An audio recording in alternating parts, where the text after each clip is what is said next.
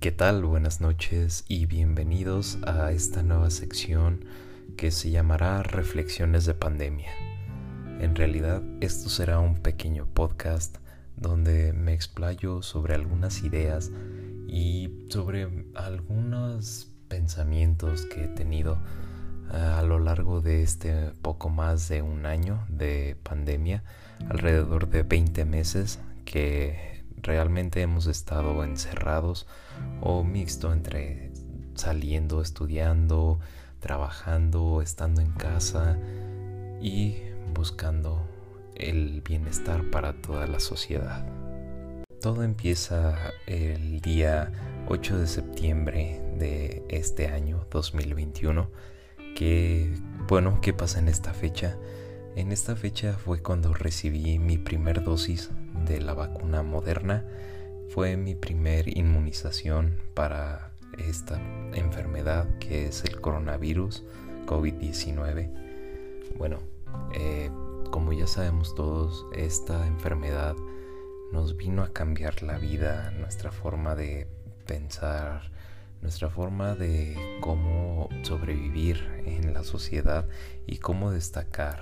Vimos cómo ha evolucionado la tecnología a pasos agigantados gracias a esta enfermedad y cómo los nuevos estándares de salud están cambiando tanto también en tecnología hacia la salud. Bueno, como pequeñas curiosidades eh, para este podcast es que, bueno, estoy, yo soy residente de Guadalajara, México, y pues desgraciadamente aquí en México eh, la pandemia generó un aumento a 5.5% de desempleo, lo cual puso en riesgo en un general de todos los empleos a un 44% de todos los empleos. Esto indica que la gran mayoría de, las personas que trabajamos dependemos de estar en la calle, dependemos de estar conviviendo con otras personas, de estar en comunicación, de estar cerca, de estar dando un servicio o bueno, estar teniendo una conversación frente a frente con otros clientes. Entonces, es por esto que la pandemia nos afectó en un gran porcentaje en nuestro país. No solo en esto, sino también en cuestión educativa, que como ya digo, aproximadamente estuvimos frenados un poco más de 20 meses en cuestión educativa, que apenas, apenas está volviendo la modalidad presencial en, en los rangos de preescolar y primaria aquí en, México. Eh, y bueno, esto que, que nos lleva. La otra curiosidad es que en un país donde el presidente a principios de esta gran amenaza que tuvimos nos decía que dos estampitas nos iban a curar, nos iban a defender, pues ya veíamos que la cosa no iba a ser tan tan fácil y no solo nuestro país incluso países como primer mundo Estados Unidos que no lo pasaron tan bien también fueron un gran porcentaje de, mortandad y bueno pues eh, también ellos tienen un bueno también tienen un gran estatus educativo y aún así bueno no la pasaron tan bien incluso, bueno, aún no la siguen pasando tan bien. Están viendo la forma de cómo mejorar su inmunización, tal vez agregando más dosis para cada vacuna. Y bueno, pues hasta ahorita en septiembre así van las cosas.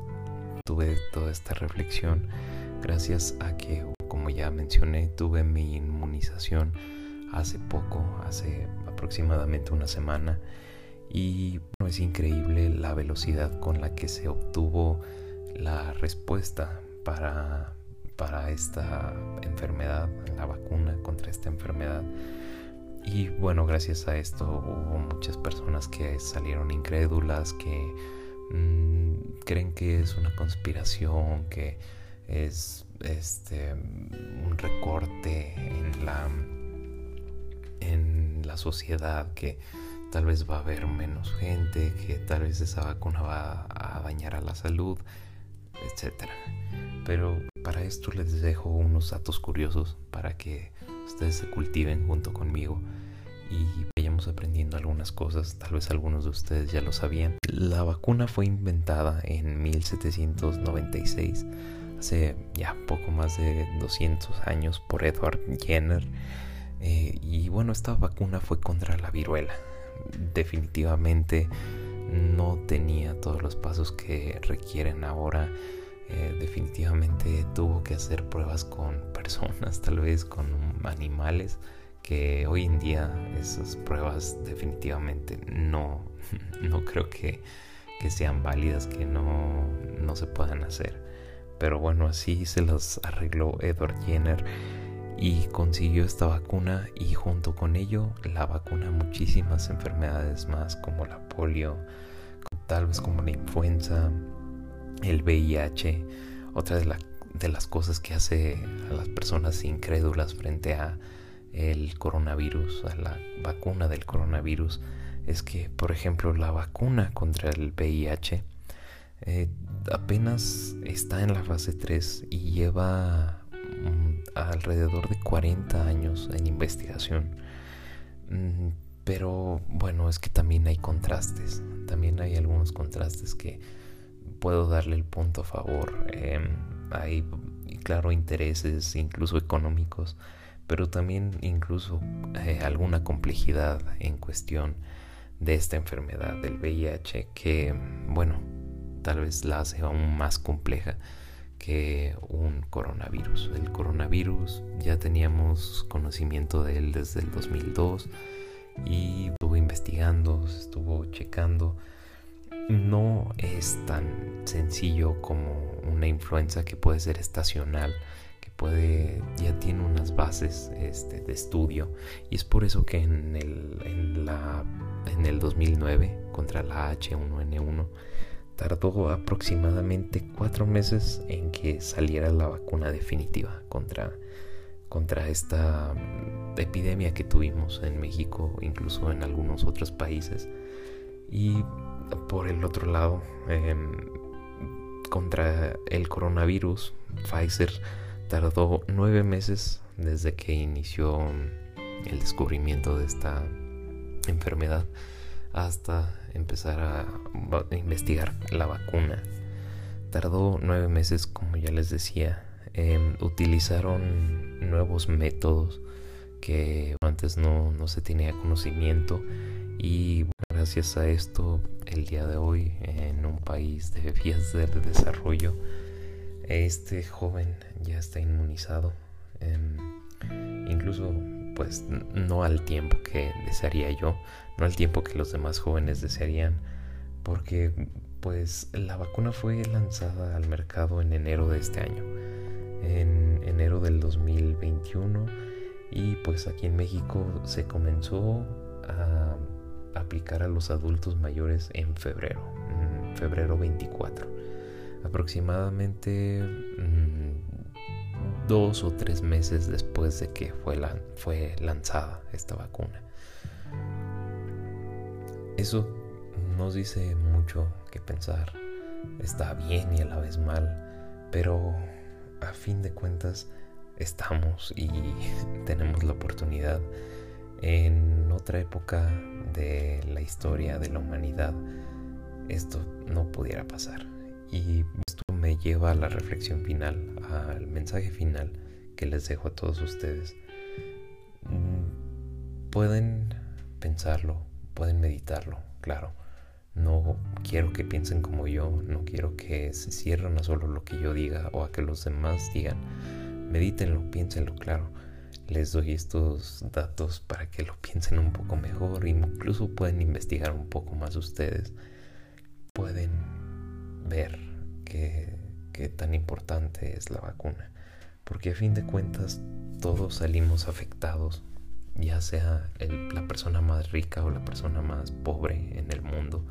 todos salimos afectados. Que dicen, bueno, Jeff Bezos se hizo aún más millonario, Bill Gates a lo mejor se hizo más millonario. Pero va a haber un punto donde si se reduce tanto una población, pues no habrá forma de ingresos hacia ellos, no habrá quien les consuma, no habrá quien les trabaje. Entonces, a fin de cuentas también son afectados.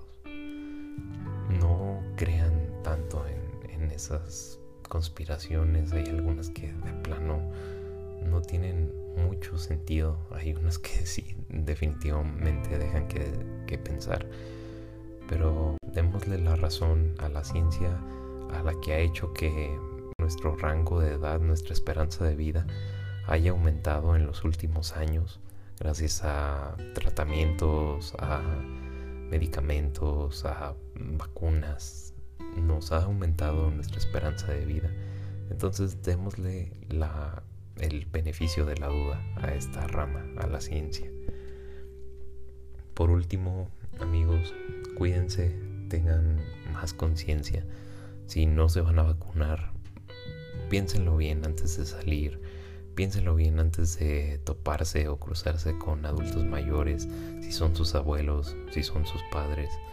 Piénsenlo aún más porque mm, ya varios conocidos se han ido, se han, han partido mm, por, eh, por esta enfermedad.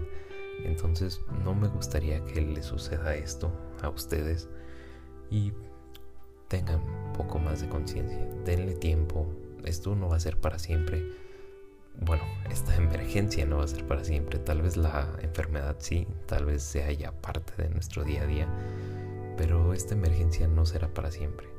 Si, si tienen la oportunidad de estar en un lugar súper aglomerado y puede que tengan esa oportunidad un año o dos después, pues mejor espérense. Apenas llevamos poco más de un año de esta enfermedad y estamos viendo cómo actúa. Así que démosle la razón, démosle el beneficio de la duda a la ciencia y cuídense, por favor. Como todo, tengan una vida más saludable.